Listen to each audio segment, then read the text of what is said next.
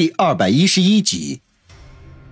王宇嘿笑一声，向前迈出两步，猛然抬腿，咔嚓一声将面前的门板踩裂，然后缓缓的蹲下身体，伸手抓起一块长条形的木片来。哈 哈对方冷哼两声，向房门走来。王宇深吸一口气，身形一弓，猛地弹射而出，手中的木片闪电般的扫向对方面部。对方身手快如闪电，轻而易举地躲开，同时反手一挥，一道寒光便刺向王宇的后背。王宇忽然暴起，真正的目的并不是攻击对方，而是要趁对方闪避的时候窜到走廊里。这样一来，他便可以吸引对方的注意力，为林雪飞争取逃走的机会。示意就在那道寒光即将落向他后背的时候，他整个人已经像一只逃命的野猫，借着一扑之势冲到了走廊里，然后不加思索，反手将手中的木片丢出。他这般落荒而逃，显然是大大超出了对方的意料之外。挥动匕首将飞来的木片斩碎，沉声喝道：“休走！去你大爷的！不走，等你杀我！”王宇大骂一句，拔腿便向楼下跑去。趁着逃窜之际，他飞快地扫视了一下走廊两侧的房间，发现所有的房门都敞开着，里面的住客全部都在沉睡当中，对走廊里发生的事情充耳不闻。身后脚步声响起。他不及多看，直接下楼。一楼就是小旅店的吧台，他愕然地看到那个胖乎乎的女老板趴在吧台上，流着口水，酣然大睡，心中已经明白，恐怕这整个旅店里的人都被李九的手下给放倒了。这只是令人奇怪的是，他和林雪飞怎么无事？他这稍微的一停顿，对方已经追了下来。一道寒风从后背风驰电掣而来，浓烈的杀机令他遍体生寒。不容多想，他立刻向前扑倒，便听见哗啦一声，旅店的玻璃门被什么东西给打碎了。他来不及研究对方掷出的是什么东西，见到玻璃门爆碎，心中狂喜，就地翻滚，从一堆碎玻璃中窜了出去。至少身上、脸上被碎玻璃划出了多少道伤口，根本就无暇顾及。终于逃到了外面，他从地上翻身而起，朝旅店里望去，只见那个袭击者正不紧不慢地将玻璃门推开，脚踩在碎玻璃上，发出难听刺耳的咯吱声。他有恃无恐，根本就不担心我逃走。难道？王宇心思电转。立刻感觉到情况不妙，就在这时，他的左侧忽然传来一阵惊呼：“王宇，你快逃走！他们不敢拿我怎么样的！”与此同时，林雪飞焦急的声音伴随而来。王宇转头看去，只见一个瘦高的男人反剪着林雪飞的双手，从黑暗中走了出来。他空闲的那只手里还握着一柄雪亮的匕首。抵在林雪飞的脖子上。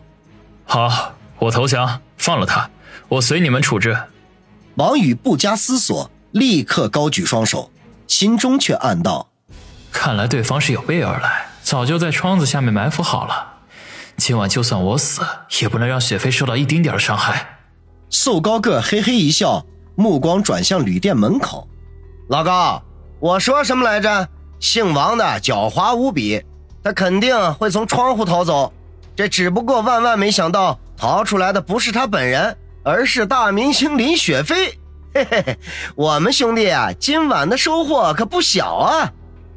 旅店门口里走出来的叫做老高的那位，无论是样貌还是身材，都十分的普通。如果不是他浑身上下都散发着浓烈的杀气，根本就无法将他与杀手联系到一起。老高眉头微微一皱，并未理会瘦高个，而是向王宇说道：“王宇，我们与你无冤无仇，只不过是奉命行事，你只管放心，我会给你一个痛快的。”王宇高声说道：“废话少说，把女人放了，我随你们处置。”老高嘿笑一声说：“哼，好，果然有男子汉气概。乔，放人。他口中指的这个乔，自然指的就是那位瘦高个了。乔不满地哼了一声，说道：“老高啊，能不能把你那一套狗屁规矩放到一边去？我们现在放了林大明星，这小子还不撒腿就跑？哼哼，就凭他那三脚猫的功夫，你认为他能逃出我们的手掌心吗？”老高没有理会乔的埋怨，大声说道：“放人！”乔叹口气，忽然一个手刀斩在林雪飞的脖颈上。林雪飞哎呦一声，便委顿的倒在了地上。住手！你干什么？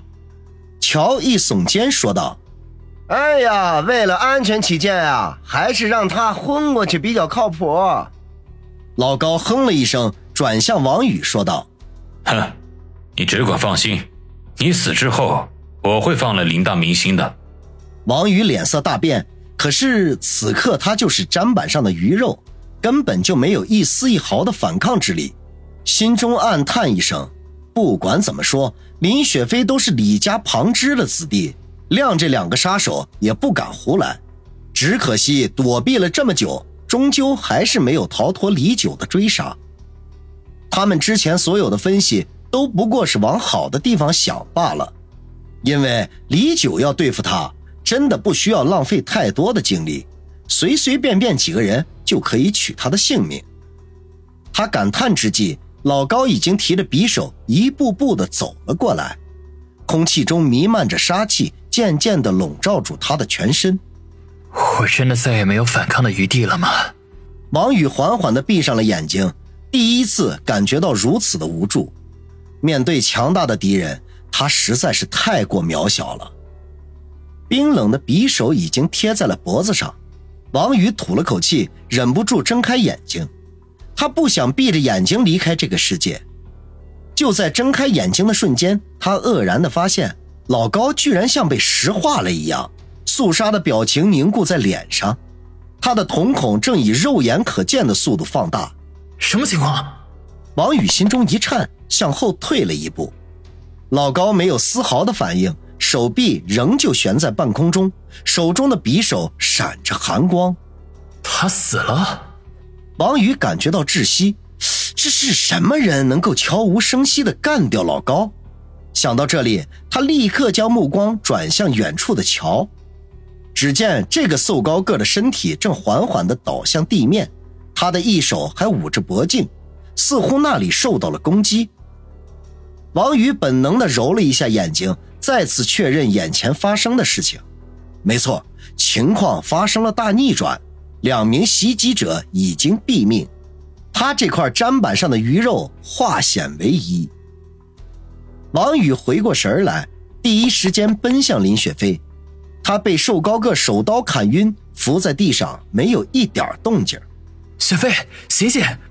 王宇将林雪飞抱进怀里，用大拇指在人中上用力按了几下。林雪飞一声嘤咛，悠悠的醒来，见抱着自己的是王宇，眉宇间露出一丝迷茫来，低声的问道：“王宇，我们是不是死了？”傻瓜，我们哪有那么容易死？王宇低声安慰道：“那两个人呢？”林雪飞定了定神，问道：“死了。”王宇吐了口气：“是你？”林雪飞吃惊的问。王宇摇头苦笑道：“我要是有那么大的本事，就不会被李九爷逼得东躲西藏了。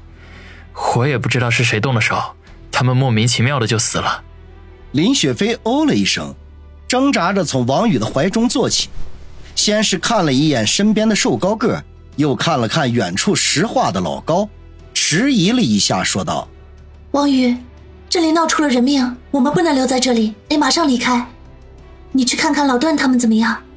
如果不在了的话，我们就自己先走。